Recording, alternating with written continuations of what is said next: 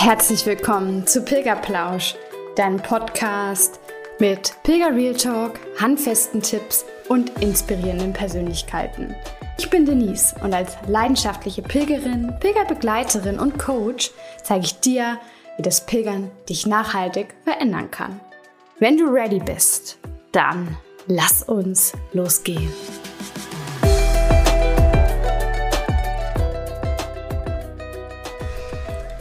Hello Sunshine. Es ist so krass, dass ich das gerade jetzt aufnehme und in diesem Moment auch wirklich der Sonnenschein in meiner neuen Wohnung Einzug findet. Total schön. Ich freue mich auf jeden Fall, dass der Sonnenschein, aber auch du heute wieder bei Pilgerplausch vorbeischauen.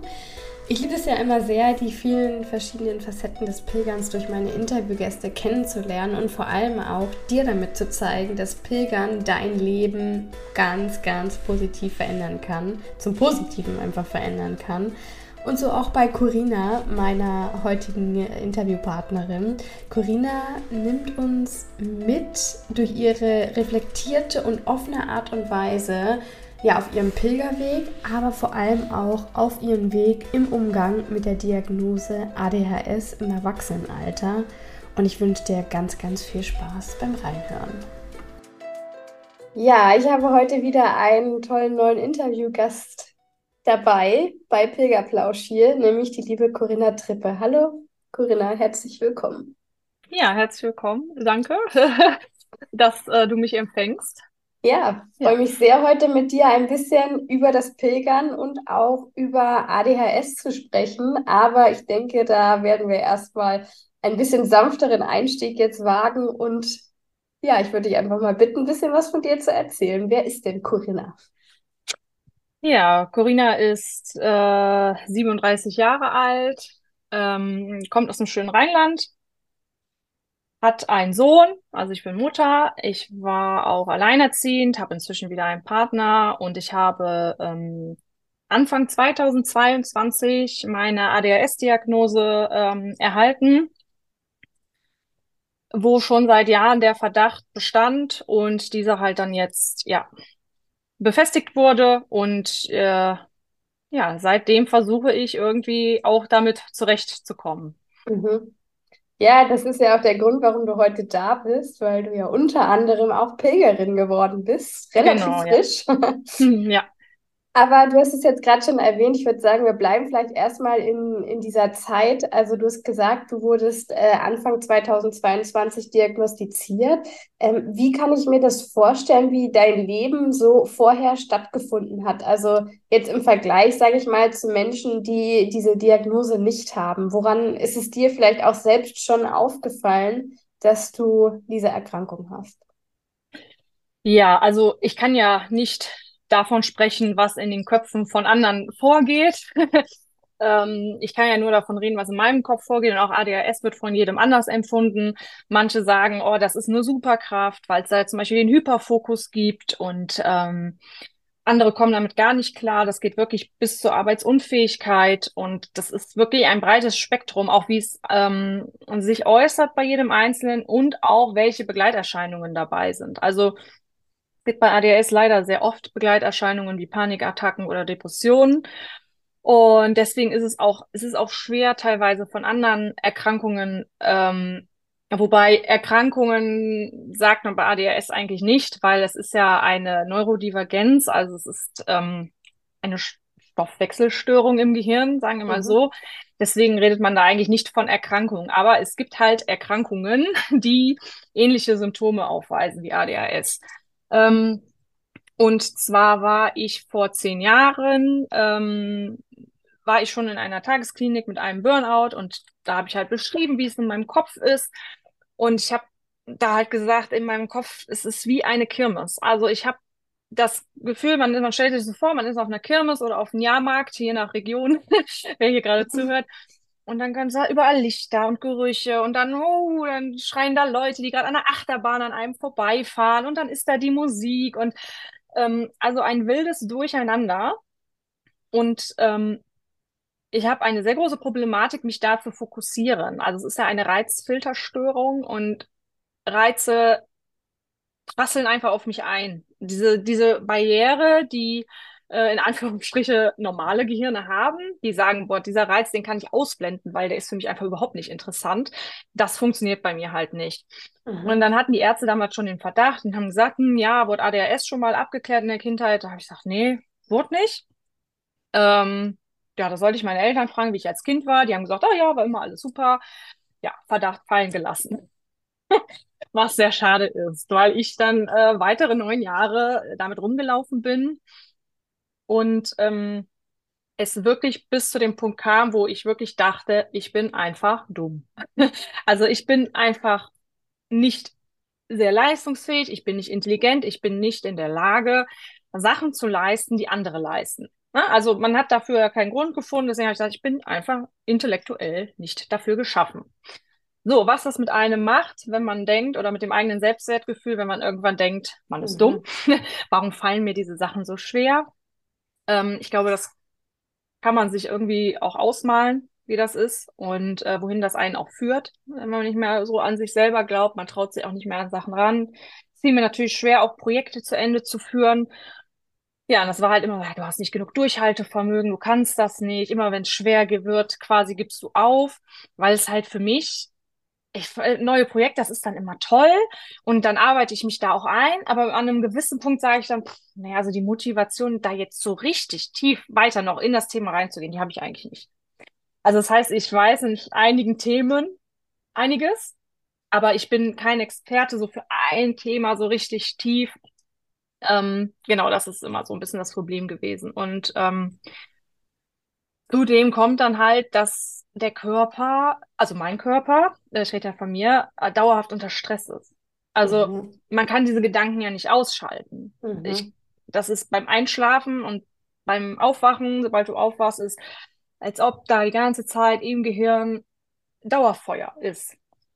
Das ist natürlich auch sehr belastend. Ne? Und ähm, wie gesagt, das ist, das hat es hat Ausmaße, das ist jetzt auch vielleicht ein bisschen zu viel, um das hier zu besprechen, aber das nicht stillsitzen können, nicht konzentrieren können auf Gespräche, das ist natürlich im Arbeitsalltag, wenn du Meetings hast, Horror. ähm, ja, immer irgendwas da nebenbei machen und ähm, das, das stresst halt schon ungemein. Schlafstörungen kommen dazu. Und dann hat sich das Gefühl, ist immer mehr bei mir gewachsen, dass ich weg muss. Also ich muss im wahrsten Sinne des, Lau wahr, äh, wahrsten Sinne des Wortes weglaufen. Mhm. Ja.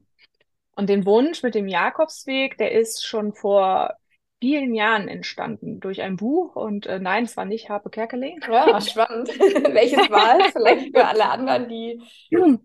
Ähm, das Buch heißt. Zwei Esel auf dem Jakobsweg. Ah ja. Das, und äh, habe ich auch ähm, Ja. Genau, ich kann jetzt gerade gar nicht sagen, wie der Autor heißt, aber ich hatte ein anderes äh, Buch von ihm gelesen. Ähm, das hieß Ein Engländer in Paris, weil ich ähm, Frankreich auch sehr gerne mag und vor allem Paris. Und ich fand das so toll geschrieben. Da habe ich geguckt, was hat er noch geschrieben? Ich bin mhm. eine, ein Pferdemädchen. Da dachte ich, gut, der Esel, das ist auch ein Equide. Könnte vielleicht interessant sein. Ne? Auch so die Story, die dahinter steckte. Ja, dann habe ich das gelesen und dann war es um mich geschehen. Da habe ich gesagt, das ja. muss ich auch irgendwann mal machen.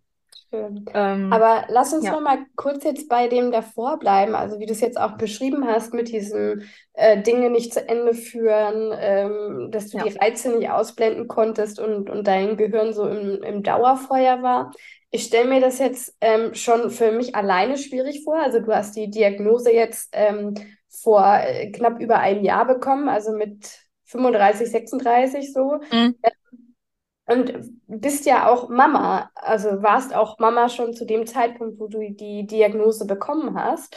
Das heißt, was, ähm, also wie sah der, der Arbeits, äh, der Arbeitsalltag, sag ich schon, na gut, als Mama arbeitet man auch.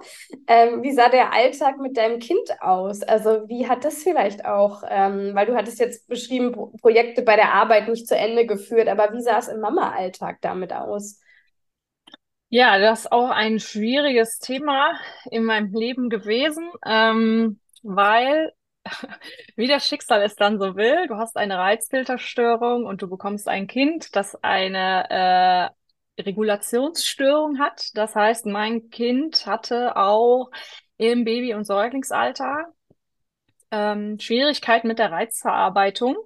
Mhm. Also klar, jedes Kind, jedes Baby muss das erstmal lernen, mit Reizen umzugehen, aber ich hatte halt eines dieser Schreibabys. Okay. Bedeutet, auf, auf mein eh schon überlastetes Nervensystem prasselte dann auch noch ein Kind ein, was wenig geschlafen hat, sich nicht hat ablegen lassen mm, und sehr, sehr viel am Schreien und Weinen war und sich auch nicht beruhigt hat und dann so ein bisschen, ich sag mal, Öl ins Feuer gegossen hat auf mein, ich kann das nicht und ich bin nicht gut genug dafür. Oh, ne? Ja. Das hat natürlich richtig schön Feuer gegeben. Mhm.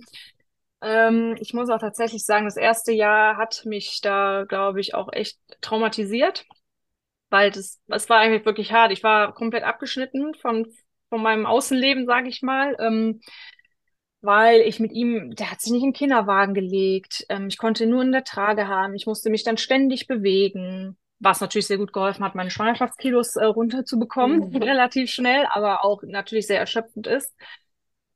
Ähm, er hat keinen Schnuller genommen, nichts. Ähm, dann wurden natürlich Stimmen laut. Ich wäre selber daran schuld, dass äh, er so ist, wie er ist, weil ich so unentspannt wäre. Und das war einfach ein, ein Kreislauf, der mhm. ähm, nicht schön war, um das mal so auszudrücken. Und ähm, ich musste mich dann auch mit ihm sehr isolieren von der, ähm, ich war in so einer Schreiambulanz. Die haben dann gesagt, ähm, kein Fernsehen, kein Radio, äh, Rollos runter. Es war der schöne Sommer 2019, der so extremst heiß auch war.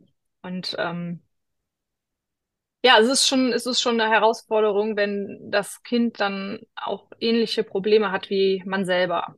Na? Und ähm, ja, also es ist nicht so leicht gewesen. Und mhm. es ist halt auch immer noch, die, das wächst sich ja auch nicht raus. Also man sagt zwar auch ADHS im Erwachsenenalter, aber man kriegt das ja nicht einfach. also man kommt ja schon damit auf die Welt und ähm, ich habe keine Diagnose für meinen Sohn, dafür wird es wahrscheinlich auch noch zu früh sein. Mein Ergotherapeut sagte, eine Regulationsstörung ist nichts anderes als eine Reizfilterstörung. ADHS ist eine Reizfilterstörung, genetisch vererbbar. Könnte sein. Mhm, mh. Ja, genau. Und wie ist es jetzt ähm, für dich gewesen, als du die Diagnose äh, der, der ähm, ADHS, also der, der Störung bekommen hast? Also war das so ein bisschen wie, na, endlich gibt es dafür ein Wort? War das vielleicht auch so ein bisschen Genugtuung, gerade für die Dinge, die halt irgendwie nicht funktioniert haben? Ähm, definitiv. Wobei Genugtuung ist das falsche Wort, Erleichterung. Also mhm. Ja, man muss sich halt vorstellen, viele sagen auch, ich brauche keine Diagnose, was bringt mir die Diagnose? Wenn man jetzt mal davon absieht, dass eine Diagnose eine Möglichkeit der Therapie gibt, ne, die auch von der Krankenkasse übernommen wird, Medikamente, Ergotherapie, Psychotherapie, ähm, kriegst du ja erst genehmigt mit einer Diagnose. Mhm. Ähm, mal davon abgesehen ist es natürlich, wenn man über Jahre hinweg denkt, man ist verkehrt, man ist falsch, man ist dumm, man kann Sachen nicht. Ich meine, es hat sich, ich bin jetzt kein, also ich bin ja kein anderer Mensch geworden, auf einmal so zum war alles weg wegen der Diagnose. Aber dann zu wissen, okay, es liegt nicht an mir, also an meiner Persönlichkeit. Ich glaube, mhm. jeder weiß, wie ich das meine. Ne? Also es hat ja. schon einen Grund. Ich bin nicht, ich bin zwar anders, ich funktioniere anders und ja, mir fallen die Sachen schwerer, aber es hat einen Grund. So, und ähm, das war eine unheimliche Erleichterung und es hat vor allem für mich mit sich gebracht, dass ich etwas, ähm, äh, wie, wie, sagt man das, ähm, nachsichtiger mit mir war. Mhm. Also ich war vorher halt sehr streng, ne? Du musst das schaffen, die anderen können das auch und jetzt reiß dich einfach mal zusammen, sei nicht so faul, bla bla, also all die Sachen, ne? Und dass ich einfach mit mir nachsichtiger geworden bin und dass ich vor allem auch wusste, warum ich in manchen Situationen anders reagiere als andere. Also warum machen mich Sachen so schnell wütend oder regen mich Sachen so schnell auf, wie, weiß ich nicht, Kaugeräusche, regelmäßige ähm, so Geräusche. Ähm, wenn man mich die ganze Zeit an einer Stelle berührt? Warum kann ich es manchmal nicht haben, wenn man mich berührt? Warum brauche ich mal? Also diese Sachen, wo andere sagen, hä, warum regt dich das denn auf? Ne? Oder wenn Leute durcheinander sprechen, ganz viel und Lautstärke, Gerüche, sehr empfindlich auf sehr, sehr viele Sachen reagiere, dass ich wusste, warum das so ist. Warum fahre ich manchmal aus der Haut, weil mir das alles so viel wird ne? und mich das alles dann erdrückt, mich das nicht mehr aushalten kann. Mhm. Jetzt weiß ich ganz genau, ich brauche meine Auszeiten. Mhm. Ich weiß, ich habe jetzt so Noise Cancelling Kopfhörer. Ich kann mich mal zurückziehen. Auch die Akzeptanz dessen ist eine andere. Wenn ich sage, ich muss jetzt einfach mal kurz mich im Schlafzimmer einschließen, weil äh, mein Partner hat auch zwei Söhne. Ähm, wenn dann drei Jungs zu Hause sind, ähm, geht da schon mal die Post ab. Ne? Mhm. Ich sage immer, du musst jetzt hier mal übernehmen. Ich kann gleich nicht mehr, weil sonst raste ich aus. dann, also es ist einfach eine andere Akzeptanz da. Genau. Ja. Und das hat mir unheimlich viel gebracht. Mhm. Ja. ja, das glaube ich. Das hört sich ähm, so ein bisschen auch an wie, also äh, ich fand spannend, dass du das auch gesagt hast mit diesem ähm, Glaubenssatz, der dann irgendwie in dir aufgekommen ist, mhm. dieser Ich bin dumm, weil das ist nämlich auch einer gewesen, mit dem ich ganz lange zu kämpfen hatte. Und das hört sich für mich, wie du es beschrieben hast, trotzdem auch wie mein, wie mein eigener Prozess an, ne? Für sich einstehen, seine Bedürfnisse erkennen und äh, ja. da, so wie du es beschrieben hast, hört sich auf jeden Fall so an, als ob dir die Diagnose da sehr viel ähm, schon geholfen hat, mehr zu dir schon zu finden. Ja, was eigentlich ja total schade ist, ne? Dass ich mir vorher mhm. nicht selbst die, die Legitimierung, sagt man das so, mir selber gegeben habe, ja. diese Grenzen zu setzen. Ja. Sondern dass ich mich jahrelang damit kaputt gemacht habe, so sein zu wollen wie die anderen. Weil die können ja. das ja, dann muss ich es auch können. Und erst diese Diagnose und ähm, das dann gebracht wird. Ne? Also das, das, das dann dazu kam. Das ist eigentlich traurig, aber es ist ja leider häufig so. Ja, ja, total. Und dann kannst du doch auch gerne jetzt mal irgendwie den, den Bezug zum Pilgern aufbauen, weil vielleicht hat dir das ja nochmal mehr irgendwie die äh, geholfen, gerade da auch nochmal Verständnis reinzubringen. Ähm, du bist wann genau Pilgern gewesen? Ich war tatsächlich jetzt äh, dieses Jahr, also vor kurzem, Anfang September, ähm, also für alle, die vielleicht nachträglich hören, Anfang September äh, 23. Mhm. Äh, genau. Da ähm, war ich mit meinem Sohn zusammen auf fünf Etappen auf dem Küstenweg in Portugal ähm, unterwegs und ich muss sagen, ich bin, das hat vielleicht auch was mit ADHS zu tun, aber ich glaube, dass, also nicht ich glaube, sondern es ist ja eigentlich so, dass Menschen mit ADHS ähm, eine höhere Bereitschaft dazu bringen, mitbringen, solche Grenzerfahrungen zu machen. Mhm. Also man sagt ja auch ganz oft, Jungs mit ADHS, die sind sehr risikobereit, die verletzen sich häufig, weil sie einfach impulsiv auch handeln. Ähm, bei äh, Frauen oder Mädchen ist es ja nochmal anders ausgeprägt. Die sind halt auch nicht so auffällig in der Kindheit. Also nicht alle, man kann ja nicht immer für alle reden. Ne? Das Spektrum ist sehr groß, aber ähm, ja, es ist halt häufig so, dass es da nicht erkannt wird, weil das halt nicht die typischen Zappel-Philippe sind, die ähm, Unruhe stiften und so weiter. Mhm. Genau, und äh, irgendwie, also ich, wie gesagt, ich hatte ja dieses Buch gelesen, es war dann für mich, wo ich gesagt habe, diese Erfahrung, dieses auch an meine Grenzen kommen, mhm. meine Grenzen erfahren, mich zu spüren. Ich glaube, das ist, das ist das Hauptthema. Ja. Das fällt mir jetzt gerade auch ehrlich gesagt zum ersten Mal ein. Also dieser Grund, das hat sich jetzt gerade so entwickelt. Ich glaube einfach, dieses, ich möchte mich spüren. Ich möchte meine Grenzen spüren, meinen Körper spüren, ohne die ganzen Dinge, die im Alltag, die Alltagsverpflichtungen, die so auf einen einprasseln. Ne? Mhm. Wo man gar keine Zeit hat. Also ich sage auch Menschen ohne ADS, die haben ja auch selten Zeit mal, sich zu spüren, achtsam zu sein mit sich mhm. selber. Ne? Und bei ADHS hast du halt dann noch die ganze Zeit diesen Trouble im Kopf, den der zusätzlich auf die Brust drückt. Ne? Ja. Ja, und wie war es für dich dann ähm, auch bei den Vorbereitungen? Also du hast jetzt gesagt, ähm, du warst fünf äh, oder hast fünf Etappen geplant. Vielleicht da nochmal ganz kurz, ähm, wieso waren es fünf Etappen? Weil mit fünf Etappen, du bist in Porto dann gestartet? Ähm, ich bin tatsächlich noch ein bisschen weiter drüber. Cabo de Mundo, mhm. Cabo de Mundo gestartet. Ähm, ja, also wenn man mit Kind unterwegs ist, muss man halt ein bisschen anders planen. Mhm. Ähm, so kam ich dann auch zu dem portugiesischen Küstenweg, weil ich kannte vorher auch nur den äh, Französ. Mhm. Und dann habe ich hin und her überlegt. Ähm, erstmal natürlich das Thema, was viele beschäftigt, der Urlaub. Ne, bei so einer langen Strecke. Ähm, so lange Urlaub zu nehmen, war fast unmöglich ich wollte, und diese, diese ganze Planung von dem Weg war schon ein Prozess für mich, weil ich wollte unbedingt den ganzen Weg gehen. Mhm. und stehen bekanntesten, das wollte ich unbedingt. Und ähm, Naja, da habe ich gesagt, okay, das kann ich, kann ich nicht umsetzen mit dem Urlaub, das funktioniert einfach nicht. Ähm, dann habe ich gesagt, okay, gehst du die letzten 100 Kilometer. Ne? Dann kommst du auch in Santiago an, dann kriegst du deine Urkunde. Ich will unbedingt in Santiago ankommen, das war mir total wichtig. Ja, dann habe ich geguckt, okay, könntest du vielleicht auch mit deinem Sohn machen, aber wie kommst du denn dahin? So, Mhm. dann jeder, der da schon mal hingeflogen ist, weiß, man muss halt, also wir sind jetzt von Düsseldorf ausgeflogen, ne, dann fliegt man, glaube ich, nach Madrid oder nach Barcelona und von da aus dann nach Santiago und dann mit dem Bus dann nach Sarria. Ich wollte unbedingt nonstop, weil ich hatte den Cruiser dabei, also so einen Fahrradanhänger zum Schieben. Und wenn der nicht mitgekommen wäre in den zweiten Flieger, wäre natürlich mein ganzes Projekt dahin gewesen. Ne? Man hört ja Mhm. immer mal, die Sachen kommen nicht mit und dann dauert das zwei, drei Tage. Das hätte schon nicht funktioniert mit dem Urlaub, den ich noch hatte. Ne? Und auch mit meinem Sohn. Also so eine lange Anreise schon, da habe ich gesagt, nee, das macht er nicht mit. Das ist äh, mehr Quälerei, als dass es irgendwie Freude bereitet. Dann hatte ich eine Bekannte oder habe ich eine Bekannte, die hat auch tatsächlich am Weg äh, ein Haus in Portugal, ist auch Portugiesin. Und die dachte, ey, bei mir, da pilgern auch immer viele vorbei. Ne? Guckt euch auch mal den Weg an. So, ich gesagt, ach cool, ja, am Meer, ich liebe das Meer. Das ist, Meer ist mein, also ich habe Angst vor tiefem Wasser, aber ich gucke es mir gerne an. Und Mhm. ich mag so, dass das Meer, diese, ähm, diese Gewalt, die da so hintersteckt, ne, diese Mhm. Naturgewalt. Ich dachte, oh, das wäre ja toll gehst du da die letzten 100 Kilometer, weil ich will in Santiago ankommen.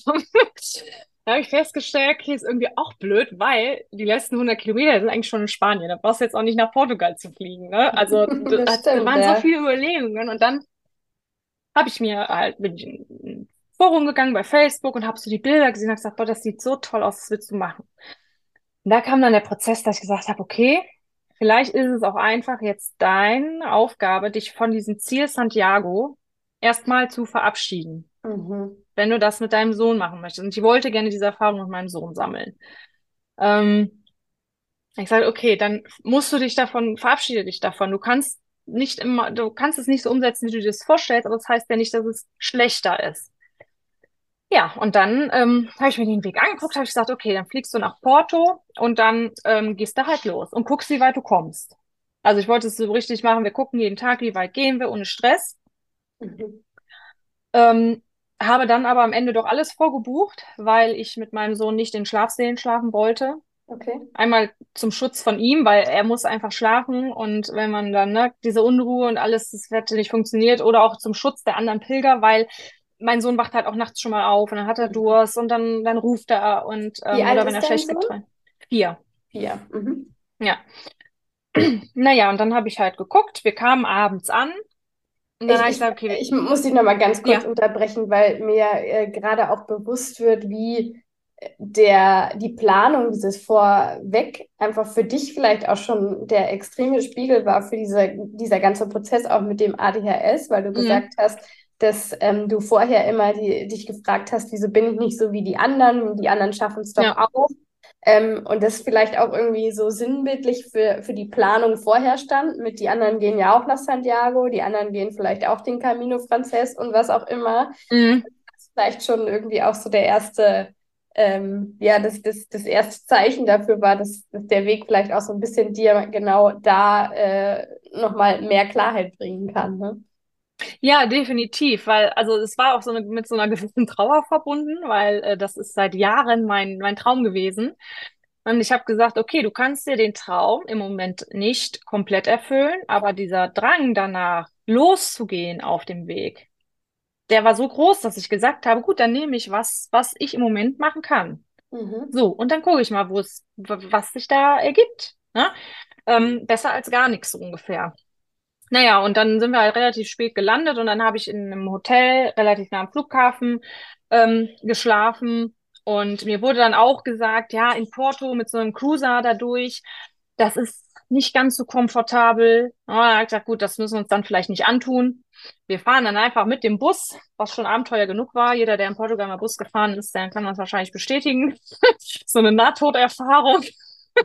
Ähm, der, ähm, ja, sind wir mit dem Bus dann quasi einfach ans Meer und sind da losgelaufen. Genau. Und dann hatte ich ähm, halt geguckt nach Unterkünften mit Einzelzimmern, habe festgestellt, ist nicht so leicht, au- auch nicht so leicht, was Bezahlbares zu finden Mhm. und auch immer so nach den Kilometern, wie ich mir es vorgestellt habe. Und dann habe ich auch gesagt, okay, dann buche ich doch vor. Na, und ähm, auch wenn dann äh, manchen Foren das dann so laut wird, dann ist man kein richtiger Pilger und so. Ich gesagt, nein, ich mache meinen Weg. Das war übrigens auch ein Prozess, einfach zu sagen, Mhm. nein, ich, ich gehe meinen Weg, das ist mein Weg, also unser Weg von meinem Sohn und mir. Und wir machen das so, wie wir das machen. Ja, und ähm, so habe ich dann halt die Unterkünfte vorgebucht und ja, wie das halt dann so ist, ich habe halt bei Google Maps immer so geguckt, dachte so, ja, 10 bis 15 Kilometer, ne? Aber Google Maps ist halt nicht der Jakobsweg und somit kam ich dann so jeden Tag äh, ein paar Kilometerchen dazu. Ja, so dass es dann doch am Ende mehr war als geplant, aber wir haben es ja gemeistert, ne? Und es war einfach eine herausragende äh, Erfahrung. Ja. Also es war auf jeden Fall auch machbar mit den Kilometern. Was war so das meiste, was ihr gelaufen seid? Ich habe nie, ich habe nie einen Tracker angemacht. Okay. Also hatte ich nie. Ich würde jetzt mal schätzen 20, Mhm. 22, irgendwie so um den Dreh rum. Ne? Man geht ja dann auch nochmal zu der Unterkunft hin und so. Ähm, aber ich habe nie einen Tracker angemacht. Auch schön. Also wirklich dann total sich von allen Dingen irgendwie loseisen, die einen noch so ein bisschen hätten, ja, äh, Orientierung ist es ja eigentlich nicht, sondern eher halt dieses, ja, Zahlen, Daten, Fakten irgendwie weg von Mhm, diesem Gefühl her, ne? Kommen oder in genau. den Gedanken sein, was du auch beschrieben hattest, dass es äh, Ja. ständig Gedanken da sind. Und wie würdest du dann so die erste Zeit beschreiben? Also das, das die, ich meine, du warst ja jetzt fünf Etappen, das heißt fünf Tage wahrscheinlich pilgern. Mhm. Und ähm, wie, wie würdest du es so beschreiben? Also bist du schnell irgendwie reingekommen oder hast du dir am ersten Tag schon gedacht, was mache ich hier? Hätte ich mir auch sparen können? Oder? Nee. Ähm, also ich hatte am Anfang, ja, das war ganz lustig, weil ich war ähm, halt komplett ausgestattet, hatte auch meine Muschel am Rucksack und so, ne? Und mich haben alle so komisch angeguckt. Und ich dachte halt die ganze Zeit, ähm, also mein Selbstwertgefühl ist ja nicht das ausgeprägteste, wie wir ja festgestellt haben. Ich arbeite ja dran. Mhm. Ich dachte die ganze Zeit, was gucken die denn so? Die denken bestimmt, ah, wieder so ein Jakobsweg-Touri. Ne? Und als ob man mir hätte ansehen können, dass ich ja gerade erst die ersten Schritte auf dem Weg mache. Kann natürlich gar Mhm. keiner sehen. Die wissen ja nicht, woher ich komme, ne? Hätte ja aus Mhm. Lissabon kommen können. Also, Ja, ja, ja. egal. Auf jeden Fall. Da wurde ich halt immer angeguckt und in den Cruiser und so. Und dann habe ich gesagt, boah, irgendwie ist mir das total unangenehm. Die denken wahrscheinlich, ich bin hier so ein Wannabe-Pilger. Ja, so äh, habe ich meine Muschel nachgemacht. Mein, natürlich hat ja auch keiner erkannt mit so einem riesen 60-Liter-Rucksack, dass ich vielleicht pilger, ne? Ich, also es ist einfach total absurd. Aber in meinen Gedanken hat das da Sinn gemacht, ne? Das ist die Muschel und dann war ich quasi undercover unterwegs. Ähm, die Leute haben trotzdem noch geguckt. Und also es war mir recht unangenehm, weil ich halt es nicht so mag, in so einer Aufmerksamkeit zu stehen. Ne? Mhm. Irgendwann habe ich dann halt, nachdem ich die ersten Leute angesprochen haben, habe ich dann halt erfahren, dass die halt gucken, weil sie so erstaunt waren, dass ich mit einem Kind unterwegs war, Mhm. alleine. Mhm. Ja, weil die halt auch viele haben gesagt, das sind, sie sehen zwar oft Familien, aber jemand alleine mit Kind und so einem Gefährt, das ist halt die Seltenheit. Und ähm, naja, als mir das dann bewusst war, dann habe ich auch wieder meine Muschel an den Rucksack gemacht und äh, war dann doch irgendwie ein stolzer Pilger. Also das war so ein bisschen das, wo ich mir am Anfang ein bisschen, wo es mir so am Anfang ein bisschen unangenehm war, halt dieses angeguckt werden, so wieder dieses Gefühl, so du bist falsch irgendwie, die Leute Mhm. könnten ja was denken, ne, was Mhm. Negatives und gar nicht auf die Idee gekommen bin, dass sie halt auch einfach was Positives denken können. Ne? Ja, Hat dir das genau. geholfen? Also hat, war das so eine Sache, wo du sagen würdest, das war ein Learning für dich, dass du vielleicht immer die, immer andere Dinge irgendwie interpretiert hast, als es eigentlich war und dass du da jetzt von abgekommen bist, diese Interpretation irgendwie schnell in deinem Kopf zuzulassen? Es hat auf jeden Fall sehr geholfen, aber das ist natürlich ein langer Prozess, ne? Wenn du dir selber Mhm. jahrelang das eingetrichtert hast. Das ist genauso wie was ich schon alles für Dinge in meinem Leben geschafft habe, ne? Schulabschlüsse, äh, studiert, alles Mögliche. Das sehe ich gar nicht. Mhm. Also ich sehe nur das, was ich nicht geschafft habe und das, wo ich Mhm. Schwierigkeiten habe. Was ich aber schon alles geschafft habe, das ist ähm, ja, das, also wenn man mal so seinen Lebenslauf da mal durchgeht, ne, dann denke ich mir schon manchmal so, also übel war das gar nicht, ne? Auch wenn es nicht so leicht war, aber ist ja jetzt nicht so, als ob du äh, jetzt ein völlig hoffnungsloser Fall bist. Mhm. Aber ich sehe halt nur das, was halt nicht funktioniert hat. Und ähm, definitiv habe ich daraus gelernt, mehr darüber nachzudenken, was ich eigentlich leiste. Mhm. Also auch das, ne, mit dem Kind, das war, ich habe überhaupt gar nicht auf dem Schirm gehabt, diese Anerkennung, die ich dafür bekommen habe von Einheimischen, von, also ich war teilweise auch Thema dann, ne, also so unter den Leuten, ne, ja, ich habe schon gehört, dass ihr da unterwegs seid und so, ne, oder, oder aber ich habe an euch gedacht an der Stelle, ne, wie ihr da wohl durchkommt und alles. Und das war überhaupt gar nicht auf meinem Plan gewesen, dass ich da irgendeine Art von Anerkennung bekommen könnte. Und das hat mir schon geholfen, jetzt zu sagen, okay, Corinna, du scheinst schon so ein paar krasse Dinge zu machen. Ähm, vielleicht solltest du das mal sehen, was es bedeutet. Und das nicht immer so als selbstverständlich, ja, mache ich halt. Aber das hat nicht funktioniert, so, ne? Mhm. Also, das Mhm. einfach ein bisschen zu verschieben, die Wahrnehmung, ja. Ja. Und, und wie war es dann für dich auf dem Weg, also jetzt gerade auch mit, mit der, ähm, mit der ADHS? Also ist es, ja, ist es für dich mh, von vornherein irgendwie auch der Grund gewesen, mit loszugehen, dass du da vielleicht auch eine, eine bessere, einen besseren Umgang mit findest? Oder ist, äh, hat es dir überhaupt auf dem Weg jetzt weitergeholfen? Also war das, war das für dich Thema auch während des Laufens? Definitiv. Also es war ähm, sehr ähm, erhellend, äh, erhellend, erleuchtend, welchen Begriff man dafür äh, nehmen möchte. Ähm, ja, ich hatte ja schon äh, vorhin gesagt, dass es irgendwie wie auch wie so eine Flucht war. Mhm. Also ich wollte auch vorher üben, trainieren. Ne? Mhm.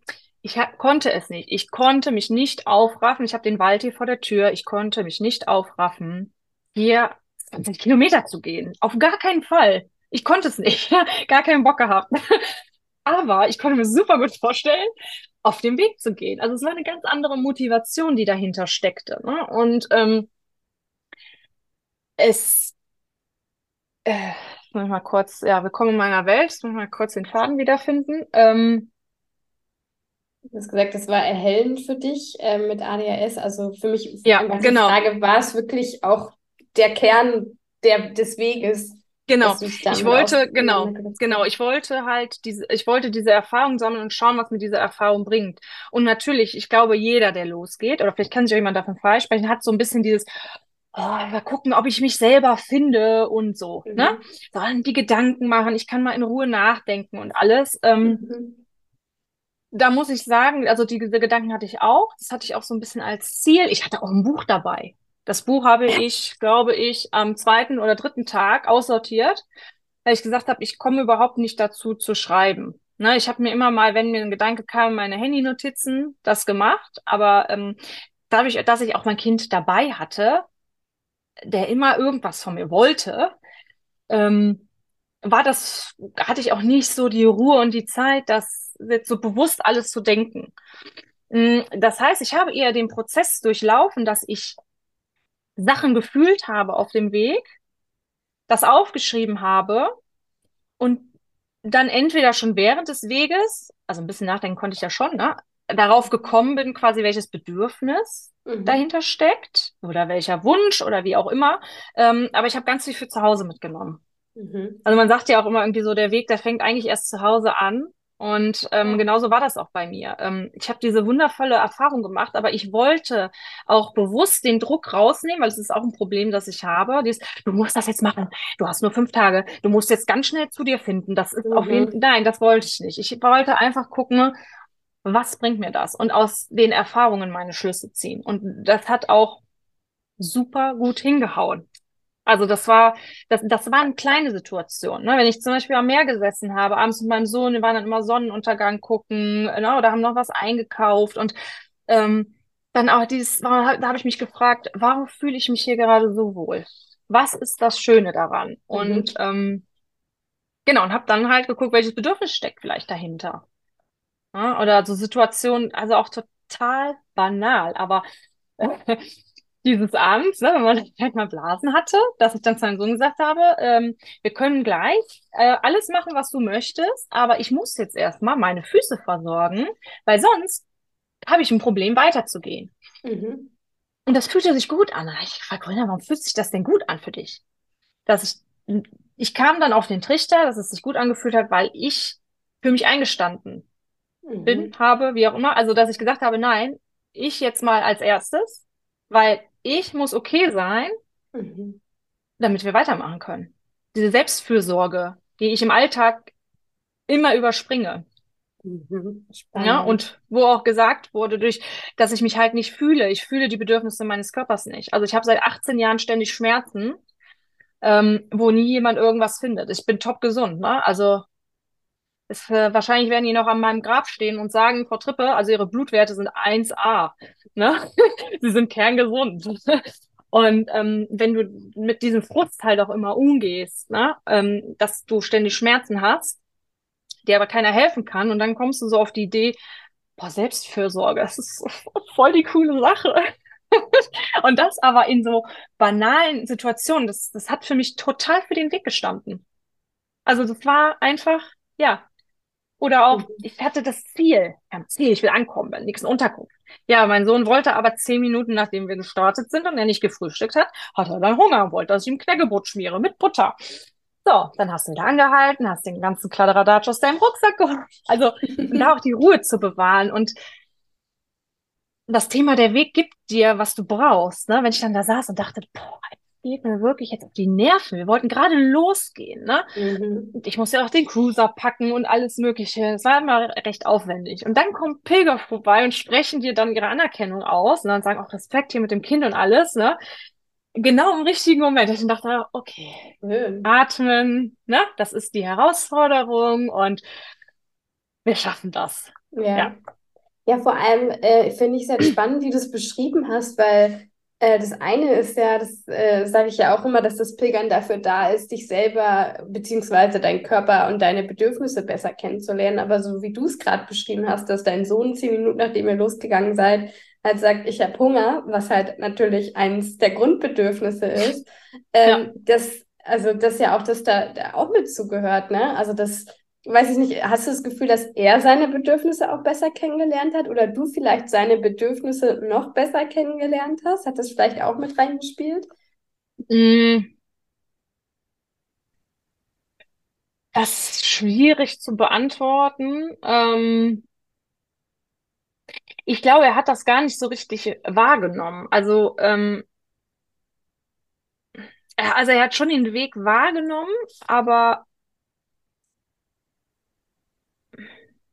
er redet da auch noch viel von. Er will auch wieder zurück auf den Camino und er will auch hier mal den Camino gehen, Mhm. ne? Und ähm, ich, ich glaube, er, das war für ihn noch nicht so greifbar. Mhm. Was ich aber total schön fand, ist, dass wie er den Leuten begegnet ist, dass er total interessiert war. Und ich glaube schon, dass das tief in seinem Inneren schon was bewirkt hat, diese Reise.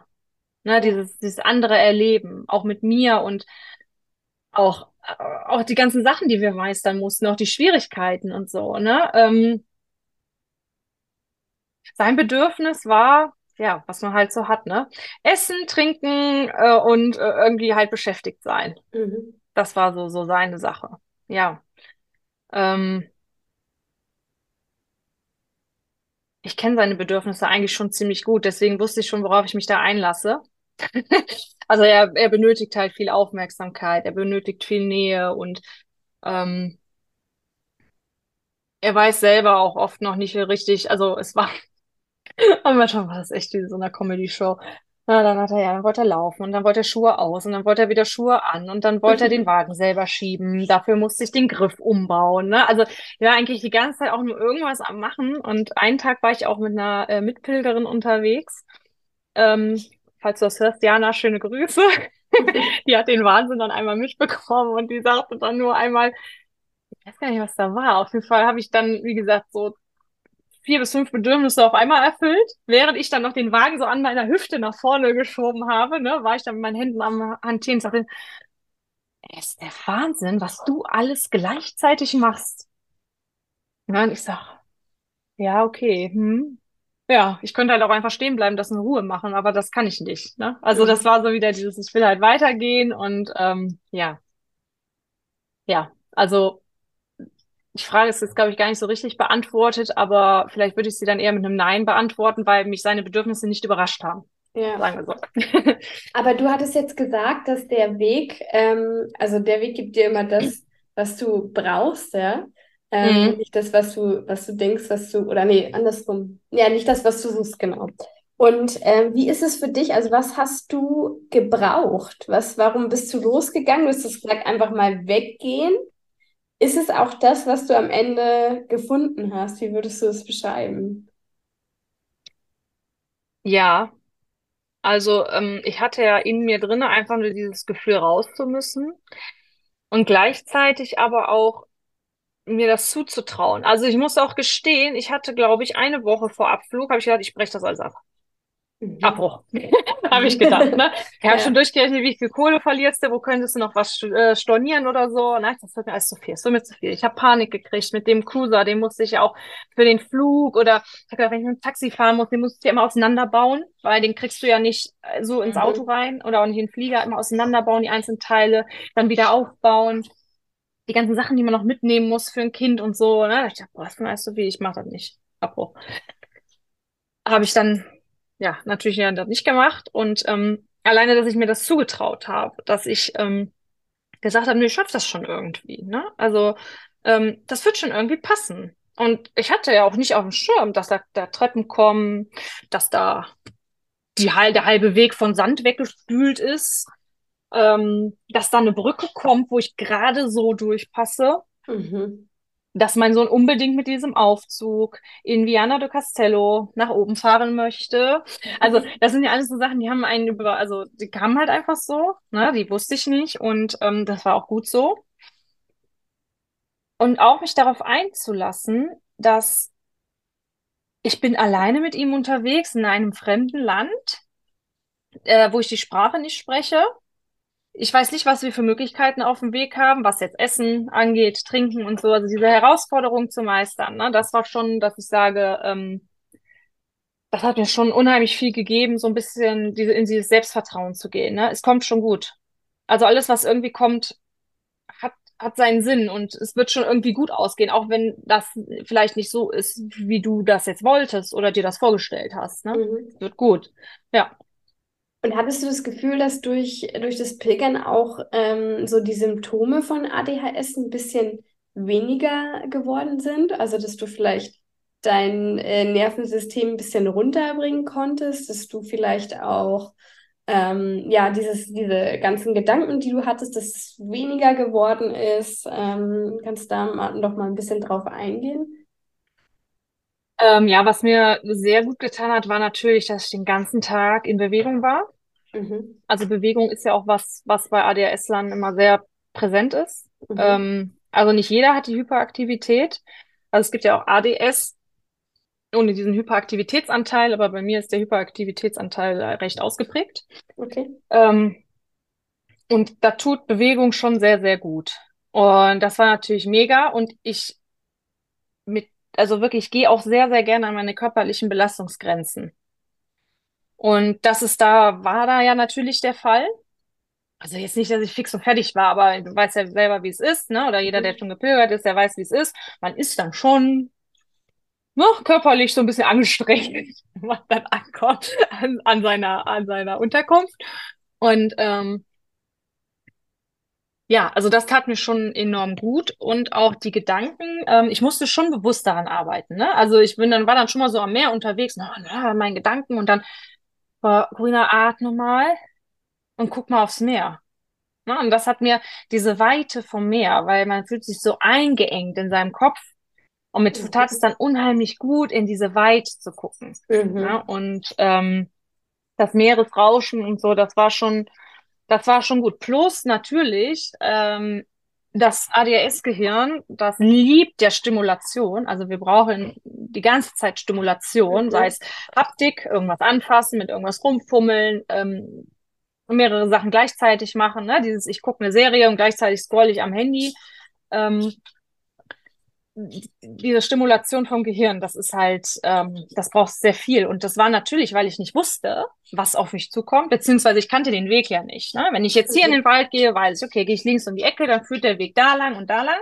Das Mhm. wusste ich ja nicht. Ich war da ja noch nie. Und ähm, das, das hat mir auch eine große Befriedigung gegeben, ja. Mhm.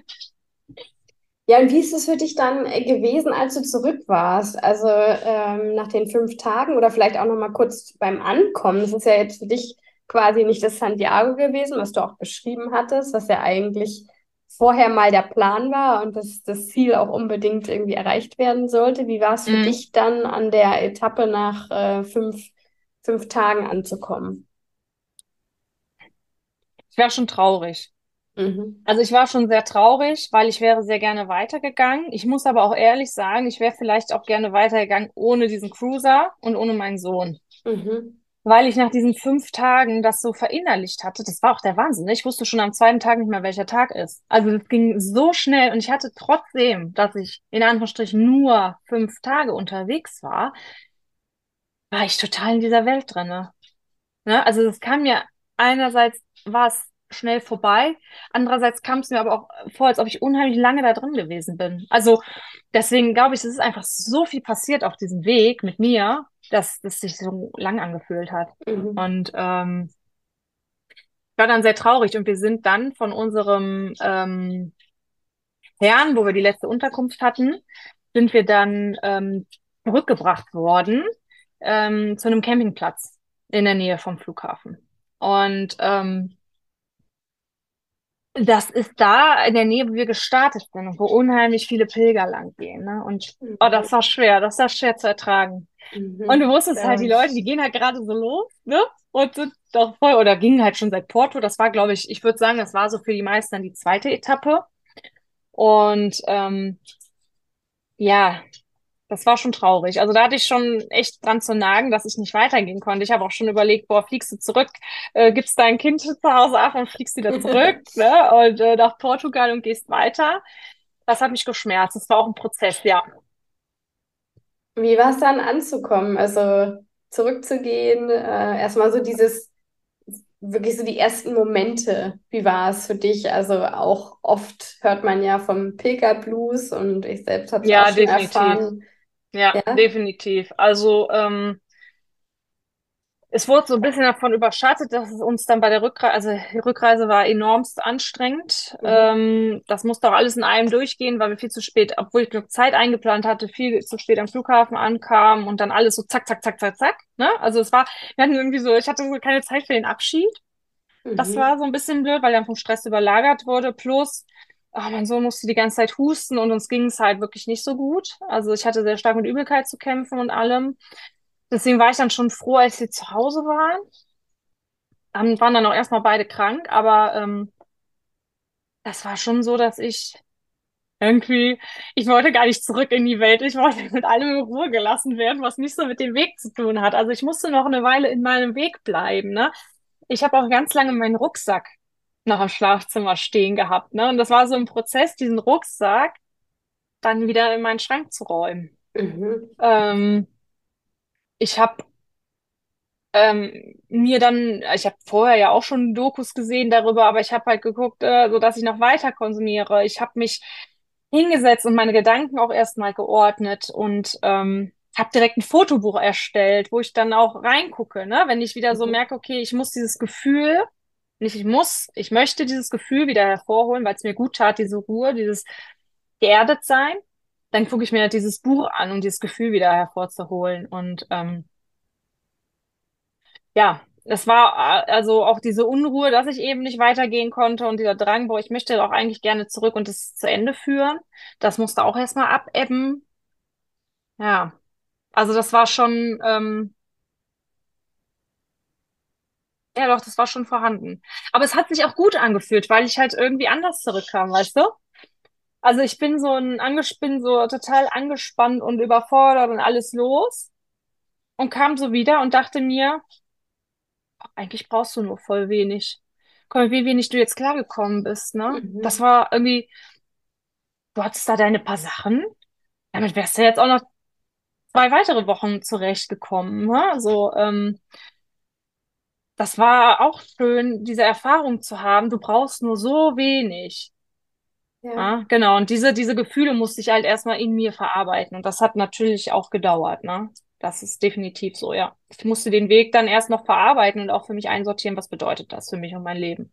Mhm. Ja. Und, und wie ist es jetzt für dich? Also jetzt, wo du ein paar Wochen schon länger zurück bist, wobei es bei dir jetzt auch noch relativ frisch ist, also ich denke, da, Mhm. da wirst du auch in den nächsten Wochen immer noch mal wieder vielleicht so einen Aha-Moment haben.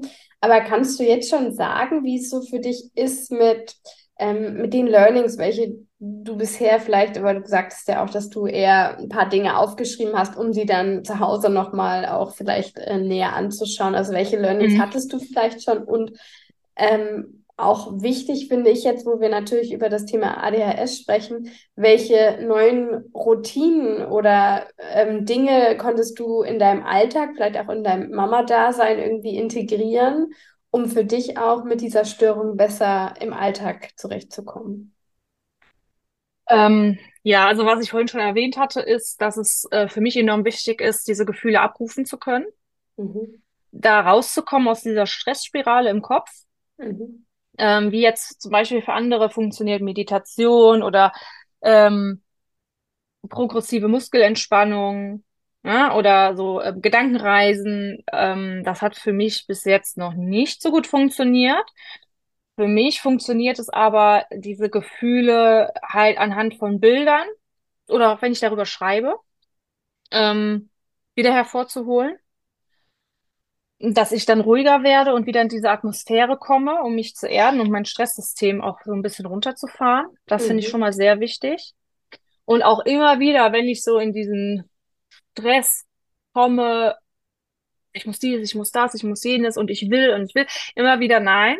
Was hast du für dich sondiert auf dem Weg? Also ich habe es mir wirklich aufgeschrieben und ich gucke da immer wieder rein, wenn ich das Gefühl habe, ich verliere mich selber in diesen Mhm. tausend Gedanken und Ideen, die ich habe und was da so alles aufploppt. Und dann nehme ich mir das und sage, Corinna, das sind die Dinge, auf die wolltest du dich fokussieren. Das hast du herausgefunden über dich.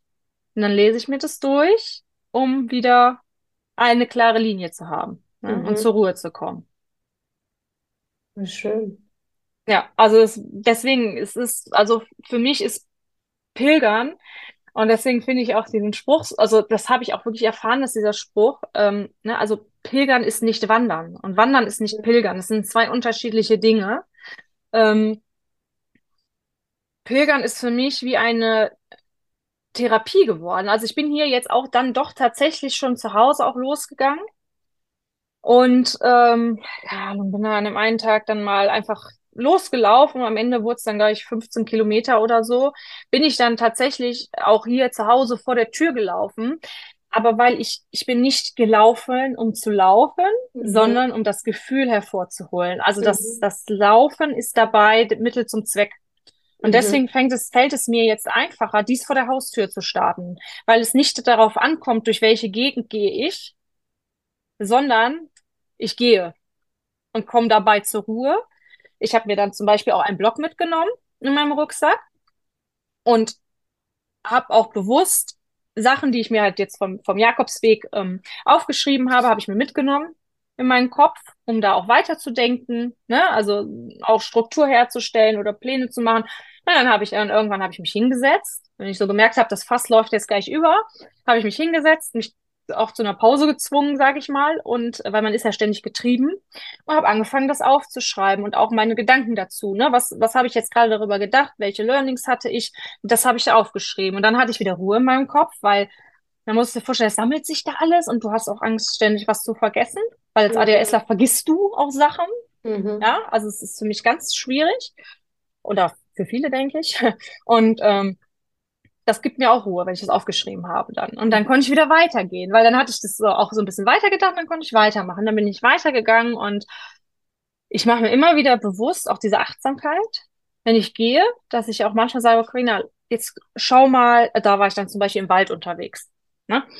Schau mal jetzt, also einfach mal den Weg, schau dir einfach mal den Weg an. Atme mal bewusst, nimm mal die Luft wahr, ne? Und mach dir mal bewusst, du bist im Hier. Also im Hier und Jetzt sein. Nicht Mhm. in der Vergangenheit, nicht, was mache ich gleich noch alles, was muss ich noch alles tun und was steht noch alles auf der Liste. Nein. Du hast die Freiheit, jetzt gerade hier einfach zu sein und zu gehen. Klingt total spirituell, aber das ist es ja vielleicht auch, ne? Also das hilft, das hat mir einfach unheimlich geholfen, immer wieder in dieses mich zu fühlen. ja. weil mir das so oft im Alltag verloren geht. Ja. Total schön. Ja, da merkt man einfach, und das äh, finde ich auch total schön, weil das ja auch so ein bisschen meine Mission ist, dieses, ähm, ja, das Pilgern einfach als, als Coaching-Tool, als Möglichkeit, um sowohl sich zu erfahren, aber gleichzeitig auch ähm, ja immer wieder in, äh, ins, wie du sagst, hier und jetzt zurückzukehren und vor allem mhm. zu dem, was eigentlich das Wichtige ist. Ne? Ja. Also da würde ich auch wirklich, also ich würde jedem ADHSler empfehlen, so eine Reise zu machen. Mhm. Ähm, es kann ja auch, es gibt ja auch deutsche Jakobswege. Ne? Man muss ja nicht unbedingt immer ins Ausland fahren. Man kann ja einfach gucken, wo es einen hintreibt. Oder ich bin letztens mit einer Freundin einen Tag ähm, hier bei uns in der Region gegangen. Ne? Und ähm, das war auch super schön. Wir haben diese Region, also ich wusste gar nicht, dass es hier so schöne Orte gibt. Mhm. Ne? Die haben wir nur dadurch kennengelernt. Und dann sind wir an einem Altenheim vorbeigekommen. Da konnte man sich auch einen Stempel holen. Das ist ja wirklich sehr rar bei uns. Oh, schön. Und dann kam eine alte da und das war so schön. Ich muss es einfach erzählen, weil es so schön war.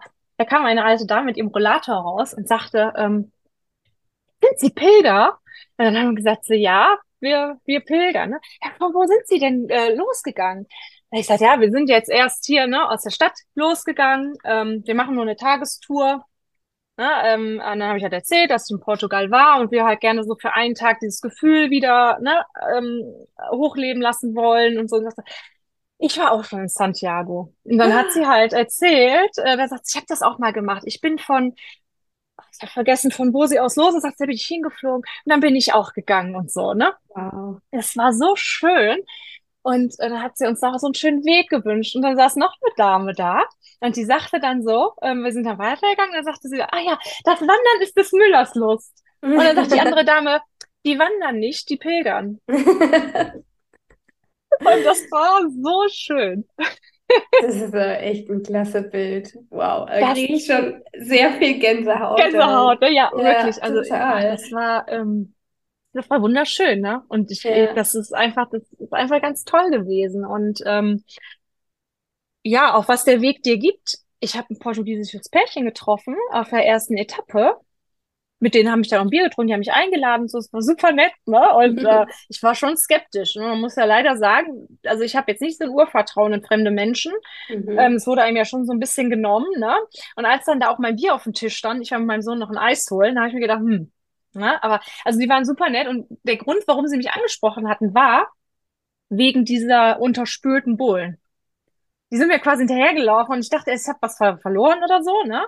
Mhm. Dann sagte er halt so, da kommt ein Weg, da wirst du sehr große Probleme haben mit deinem Wagen. Ne? Weil wir wohnen hier in der Gegend, wir haben auch ein Kind und wir kennen den Weg, da sind die Bullen wow. weggebrochen, ist alles mit Sand überspült. Es gibt einen Weg außenrum. Und die haben mir den Weg außenrum gezeigt. Ach, wie schön. Ja, und dann haben die, sind wir halt ein ganzes Stück, weil das war echt noch ein ganzes Stück und die war mit ihrem Hund spazieren, ne?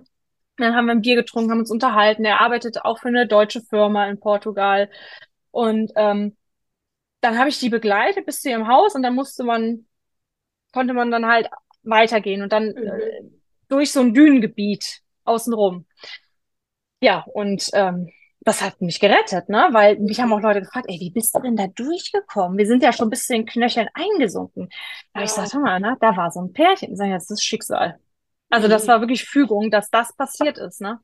Und wirklich. Das, das ist echt, finde ich, ein schönes Ende, um wirklich drauf zu vertrauen, dass das, weil äh, das Pilgern ist einfach der Spiegel fürs Leben, dass ja. dir das im normalen Leben auch genauso passieren darf. Ja, und ich würde es, wie gesagt, wirklich jedem empfehlen, der auch wenn man kein ADHS hat, wenn man einfach sagt, man muss mal seine Gedanken sortieren, ne, nehmt euch die Zeit, auch wenn es ein Wochenende ist oder wenn es auch nur, nur in Anführungsstrichen fünf Tage sind, mhm. nehmt euch die Zeit. Und wenn man das eben noch nicht für sich selber kann, dann gibt's ja zum Glück so Menschen wie, di äh, wie dich, mhm. ne? ähm, die einen da auch durchbegleiten können durch den Prozess. Weil ich meine, ich bin jetzt schon sehr, sehr ähm, reflektiert gewesen, auch schon vorher. Ich habe schon mehrere also mich sehr viel auch mit Persönlichkeitsentwicklung und so befasst. Ähm, wenn man denkt immer, es ist was falsch an einem, dann kommt man ja automatisch dazu. Und ähm, ich wusste schon so ein bisschen, wie ich vorgehen kann.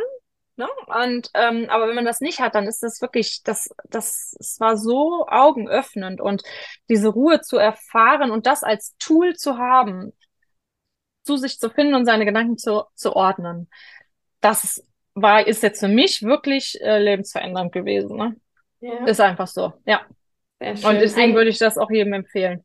Ein schönes Schlusswort, Karina. Ich freue mich. Aber ganz am Ende sind wir noch nicht, weil ich ähm, freue mich auch endlich mal wieder ein Interview zu haben, wo ich diese Fragen stellen kann. Ich habe ja so Standardfragen an meine Interviewgäste, die ich am Ende noch stelle. Und Ach, zwar. Nee, habe ich mir nicht gemerkt, wo ich den Podcast ja höre.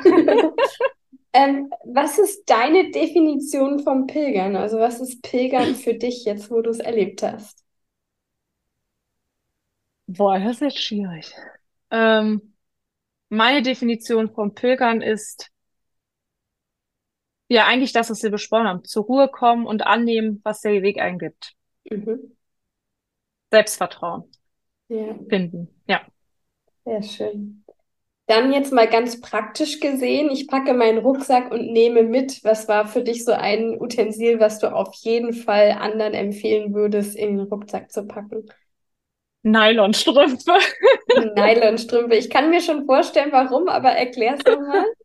ähm, ich hatte das irgendwo, ich weiß gar nicht, wollte ich das gelesen? Entweder in einem Forum, glaube ich, war das auch. Hatte ich das einmal gelesen. Und dann habe ich meinen Rucksack gepackt, da hatte ich noch so eine Packung Nylonstrümpfe. Ich gesagt, komm, nimm's mal mit, ne? Kann ja nicht schaden. Und ähm, ja, es hilft tatsächlich, so ein bisschen die Blasen vorzubeugen. Also ich habe dann quasi auf meine nackten Füße die Nylonstrümpfe, dann meine normalen Strümpfe drüber. Ich hatte jetzt auch keine Wandersocken. Ich bin mit meinen Nike Airs gelaufen. Ne? Also ich hatte keine Wanderschuhe, nichts. Ich bin mit meinen Turnschuhen, mit denen ich schon gewohnt war, viel zu laufen. Da dachte ich, das ist safe. Und ich brauche mhm. für die Bohlenwege keine Wanderschuhe. Ne? Mhm. Auch so ein bisschen low budget gedacht. Und ähm, ja, das hat das hat, den ersten Tag hatte ich sie nicht an, weil ich noch nicht dachte, ich dachte, ja gut, wofür sollen sie gut sein? Am zweiten Tag wusste ich dann wofür und das hat mir wirklich geholfen. Ne? Also das war gut. Und eine Wäscheleine. Mhm. Ja, genau. also vielleicht nochmal kurz dazu Erklärung mit den Leinenstrümpfen, weil Blasen entstehen ja dadurch, dass zwei Schichten da sind, also quasi, dass die Schicht von der Socke auf die Haut reibt. Mhm. Und dadurch kannst du dem halt umgehen, weil die Nylonschicht quasi dann auf die Socke reibt oder die Socke auf die Nylonschicht, sodass es halt die Haut, sag ich mal, nicht betrifft. Genau. Ja, ja. schön. Dann die letzte Frage. Stell dir mal vor, dass der Hörer oder die Hörerin den Lebensrucksack gerade mal so recht, ganz kräftig ausrümpelt. Welche drei Tipps kannst du empfehlen? Also was ist, ähm, was, was jetzt gerade die Hörerin, der Hörer für den Lebensweg benötigt? Also so wirklich auch an Fähigkeiten oder Dingen, die du jetzt auch auf dem Weg für dich entdeckt hast. Mm. Man sollte materiellen Dingen weniger Wert äh, zuschreiben. Mhm. Die eigene Gesundheit ist sehr wichtig, um seinen Lebensweg zu bestehen. Und dass man immer auf eine Art und Weise auf Hilfe vertrauen kann. Also das Leben gibt einem, was man braucht. Auch ja. wenn sich mal eine Tür schließt, weiß man nicht, was hinter der Tür ist, die sich dann öffnet. Und am Ende weiß man, wofür es gut war. Mhm. Auch wenn man das in dem Moment selber vielleicht nicht erkennen kann. Ja. Sehr schön. Ich danke dir wirklich von Herzen. Habe auch heute wieder ein paar schöne Dinge selbst noch erfahren können. Und ja, danke, das dass du dir mich. die Zeit genommen hast. Und alles, alles Liebe für dich. Ja, danke schön. Dir auch. Ach, es ist unglaublich schön zu hören, wie Corinna wirklich durch das Pilgern zu so viel mehr Selbstfürsorge gefunden hat und das natürlich auch entsprechend Auswirkungen auf die Beziehung mit ihrem Sohn hatte. Ich hoffe, du konntest auch spüren, dass ich dir, wenn ich jetzt in Solo-Folgen oder natürlich auch mit meinen Interviewgästen darüber spreche, was Pilgern doch für so ein ja, wirksames und kraftvolles Coaching-Tool ist, dass ich dir damit keinen Bären aufbinde, weil es wirklich wirksam ist. Es ist einfach, ja, von einem anderen Stern. Und wenn du jetzt auch den Wunsch verspürst, endlich loszugehen, dich aber noch irgendwelche Gedanken oder Ängste davon abhalten, dann schreib mir bitte auf Instagram für ein 1 zu 1 Coaching, wo wir dann in einem kostenlosen Kennenlerngespräch gemeinsam herausfinden, welche Erfolgsverhinderer dir noch im Weg stehen. Und erkenne bitte endlich deine Bedürfnisse und Grenzen und dann geh für dich los. Denn Ich wiederhole mich hier. Jeder Schritt zählt. Deine Denise.